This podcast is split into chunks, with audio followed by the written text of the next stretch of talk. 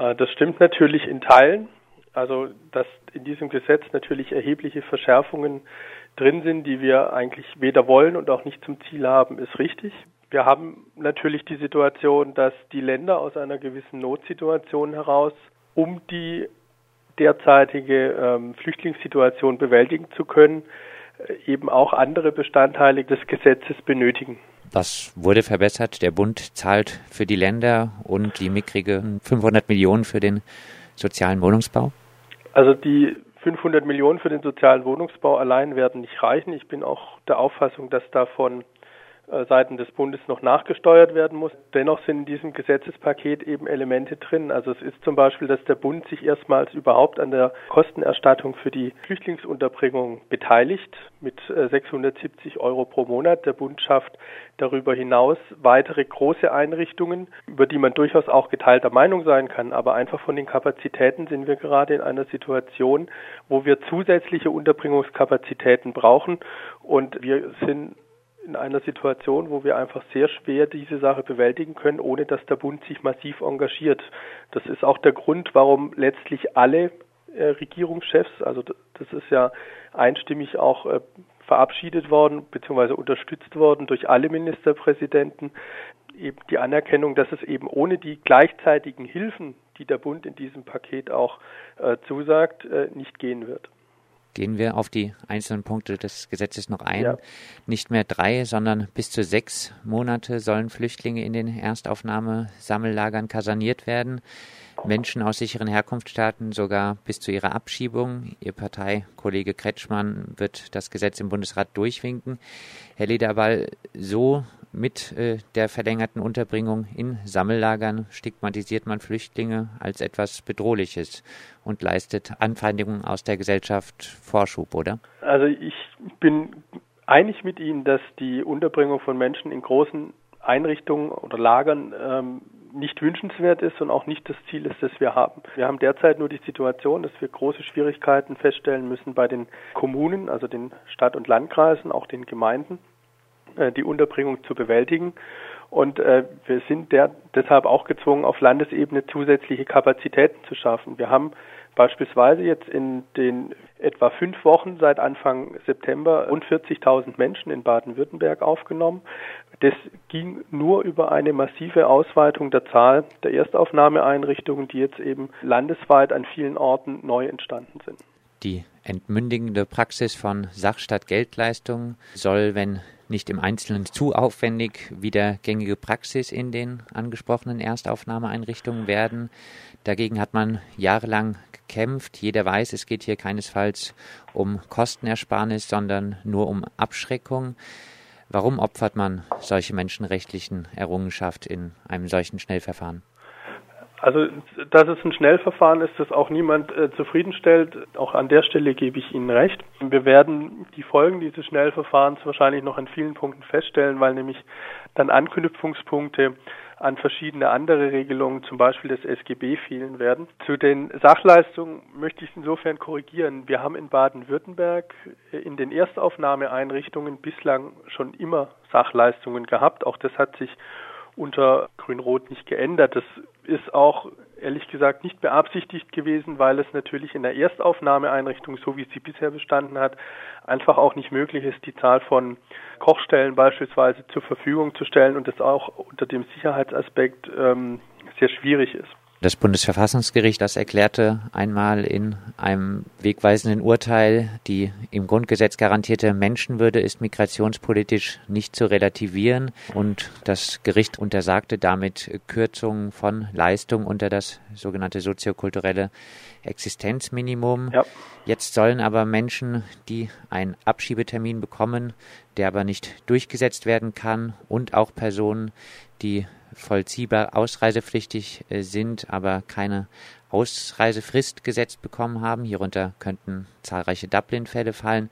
Diese Personen sollen eigentlich überhaupt keine Leistungen mehr erhalten. Nur noch das wirklich absolut Notwendigste. Begeht man hier mit grüner Zustimmung nicht völlig offensichtlich menschenrechtlich schädlichen, massenhaften Rechtsbruch? Also das ist eine sehr harte Nummer, die da gemacht wird, bin ich einig. Ich halte das auch für zweifelhaft. Ich bin allerdings Ich weise darauf hin, dass es an der Stelle sehr viel mehr Ansprüche gab im ursprünglichen Vorhaben der, äh, der Bundesregierung. Also es ging nämlich genau darum, welche Gruppen alle äh, schon Leistungskürzungen erhalten sollten. Das ging teilweise so weit, dass es Forderungen gab, dass generell alle Asylbewerber Leistungskürzungen erhalten sollten. Also damit wären wir wieder auf den Stand des Asyl-BLG vor Juli 2012 zurückgefallen, als nämlich das Bundesverfassungsgericht entschieden hat, dass es eben nicht am Aufenthaltsstatus ähm, orientierte Sozialleistungen gibt. Wir haben diese Frage jetzt immerhin reduziert auf die Personen, bei denen, wie es dann im Gesetz heißt, verschuldet ein Abschiebungstermin versäumt worden ist. Das war allerdings, sagen wir mal, die Grenze und das Absolute, was nicht mehr verhandelbar war von Seiten der Bundesregierung. Sie sind integrationspolitischer Sprecher. Wie bewerten Sie, dass Menschen aus sicheren Herkunftsstaaten, darunter fallen erfahrungsgemäß zahlreiche Angehörige der diskriminierten Gruppe der Roma, mit diesem Gesetz von Integrations- und Bildungsangeboten und auch vom Arbeitsmarkt ausgeschlossen werden? Ich beurteile das als eigentlich nicht wünschenswert. Ich sehe das auch insofern schwierig. Darauf hat auch Ministerpräsident Kretschmann hingewiesen, dass Europa eigentlich ein sehr großes Interesse haben muss, stabile Verhältnisse auf dem Balkan zu schaffen. Ob jetzt mit diesen Maßnahmen und auch mit diesen Maßnahmen, die ganz klar darauf abzielen, bestimmte Bevölkerungsgruppen von dort von einem Asylersuchen abzuhalten. Ob man damit äh, das Ziel erreicht, daran habe ich ehrlich gesagt Zweifel.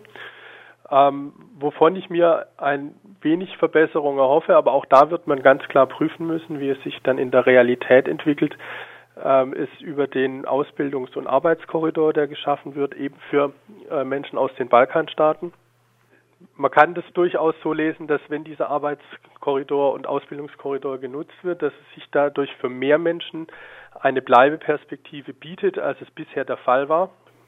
Dieser von Ihnen jetzt skizzierte Weg über die Arbeitsmigration für Flüchtlinge aus dem Westbalkan, der Weg der Arbeitsmigration statt der Weg des Flüchtlings äh, hierher zu kommen, der heißt doch eigentlich eure Diskriminierung ist uns egal, wenn ihr aber hier wirklich arbeiten könnt, wenn ihr die deutsche Wirtschaft äh, was bringen könnt, dann äh, nehmen wir euch, oder? Naja, das kann man, also ich will am Asylrecht überhaupt nicht rütteln, aber wir haben natürlich schon auch äh, immer das Ziel gehabt, dass wir Flüchtlingen hier eine Perspektive eines eigenen Weges zu entwickeln. Und das heißt natürlich auch einen Weg hin zu einer Arbeitstätigkeit, zu einer wirklich Verbesserung der Lebenssituation. Deshalb würde ich das jetzt nicht gegeneinander ausspielen. Auf dem Balkan sollen verschiedene Länder jetzt auch äh, noch weiter zu sicheren Herkunftsstaaten erklärt werden, darunter unter anderem der Kosovo. Äh, hier sind weiterhin KFOR-Truppen stationiert, ein sicherer Herkunftsstaat. Es ist natürlich ein Widerspruch in sich, wenn man einen Staat, in dem man noch Truppen stationiert hat, ähm, zum sicheren Herkunftsstaat erklärt. Herr Lederball, teilweise bekamen Verbände gerade mal einen Tag Zeit zur Stellungnahme zum Gesetzespaket, auch unter demokratischen Gesichtspunkten höchst zweifelhaft. Warum sagen denn die Grünen in den Ländern nicht wenigstens hier Halt? So kann man so bedeutende Änderungen nicht durchpeitschen. Wie Sie beschreiben, sind diese Änderungen natürlich äh, also A bedeutend und B wird es tatsächlich im Hauruck-Verfahren durchgepeitscht. Warum das so gemacht wird, hat einfach auch schlicht damit zu tun, dass die Bundesregierung ziemlich lange nichts gemacht hat. Sie nehmen ja sicher die Meldungen aus den Bundesländern und die Diskussion, die auch teilweise inzwischen ziemlich schrille Züge annimmt, ja auch wahr. Also jetzt glaube ich nicht, dass wir äh, kurz vor der Katastrophe stehen, das ganz entschieden nicht. Aber es ist so, dass wir natürlich alle, und das betrifft alle Bundesländer, und das höre ich auch von meinen Kolleginnen und Kollegen, alle Bundesländer natürlich eine schwierige Situation bei der Unterbringung haben und wir erst jetzt dieses Hilfspaket von der Bundesregierung bekommen. Ich befürchte, dass wir ähm, in diesem Paket natürlich Dinge haben, die uns zum einen nicht nur begeistern als Grüne, sondern auch Dinge haben, die uns, äh, wo wir schwere Bedenken haben. Zum anderen wir äh, auf Teile dieses Paketes aber massiv angewiesen sind. Und wir werden aber in den nächsten Monaten noch feststellen, dass dieses Hauruck-Verfahren einige Löcher ins äh, System gerissen hat, die noch nicht äh, gelöst sind und noch nicht beantwortet sind, wo wir dann dem Ganzen hinterherwischen müssen. Wir haben jetzt noch gar nicht alle Punkte des Gesetzespakets erwähnt. So sollen zum Beispiel Abschiebungen generell nicht mehr angekündigt werden. Die Angst vor Abschiebung wird so wohl noch allgegenwärtiger sein bei den Flüchtlingen mit all den traumatischen Konsequenzen. Ihr Parteikollege Jürgen Trittin erklärt zum äh, Gesetzespaket, nicht nur in Niedersachsen werden Rote und Grüne erleben, dass dann genau diejenigen lautstark gegen sie protestieren, die sich heute so großartig um Flüchtlinge kümmern, dass davon die CDU bei den anstehenden Wahlen eher profitiert als Grüne und SPD dürfte beabsichtigt sein. Auch jetzt Jürgen Trittin folgend kann man sagen, eigentlich gibt es genug Gründe, zum Beispiel am Samstag in Freiburg auch gegen die grüne Flüchtlingspolitik auf die Straße zu gehen, oder? Also ich habe den ähm, Beitrag von Jürgen Trittin gelesen, den ich im Übrigen für sehr lesenswert halte. Es ist so, und das räume ich gerne ein, dass diese Schritte, die wir gerade in diesem Paket auch machen, ähm, auf der einen Seite Dinge sind, von denen ich sehe, dass wir sie wirklich brauchen, weil wir sonst auch in Baden-Württemberg ähm, die Situation kaum bewältigen können. Auf der anderen Seite Maßnahmen äh, dabei sind, die eben auf massive Forderungen von äh, CDU und CSU, insbesondere Herr Seehofer, kommen, auch eben mit berücksichtigt sind. Sonst hätte es auch keinen einstimmigen Beschluss der Ministerpräsidentenkonferenz gegeben.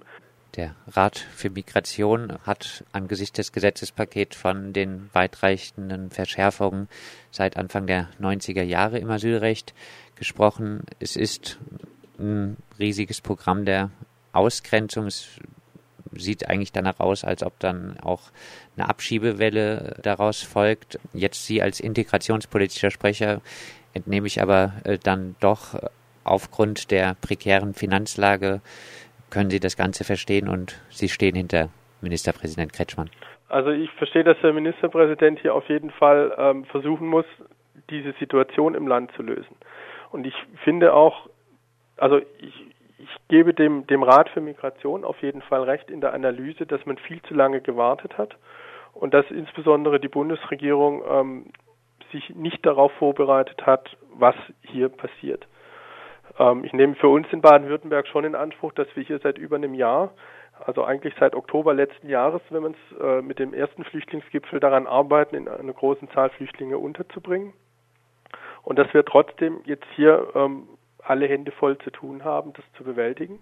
Ich finde, dass in diesem Gesetzespaket gleichzeitig aber auch ähm, ein Entgegenkommen für die Länder ist. Also zum Beispiel gibt, und zwar auch in Richtung integrationspolitischer Maßnahmen, es gibt jetzt zum ersten Mal eine Zusage der Bundesregierung äh, über das Bundesamt für Migration und Flüchtlinge, Flüchtlinge wirklich in einem großen Maßstab teilhaben zu lassen.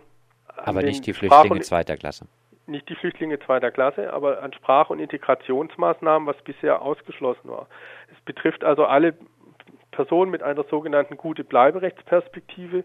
Äh, da habe ich natürlich insbesondere daran das Interesse, an, mal herauszufinden, was sich genau hinter diesem Begriff verbirgt, ähm, weil es ist relativ klar, wer davon auf jeden Fall ausgeschlossen sein soll, aber wer darunter fallen soll, ist aus meiner Sicht noch nicht geklärt.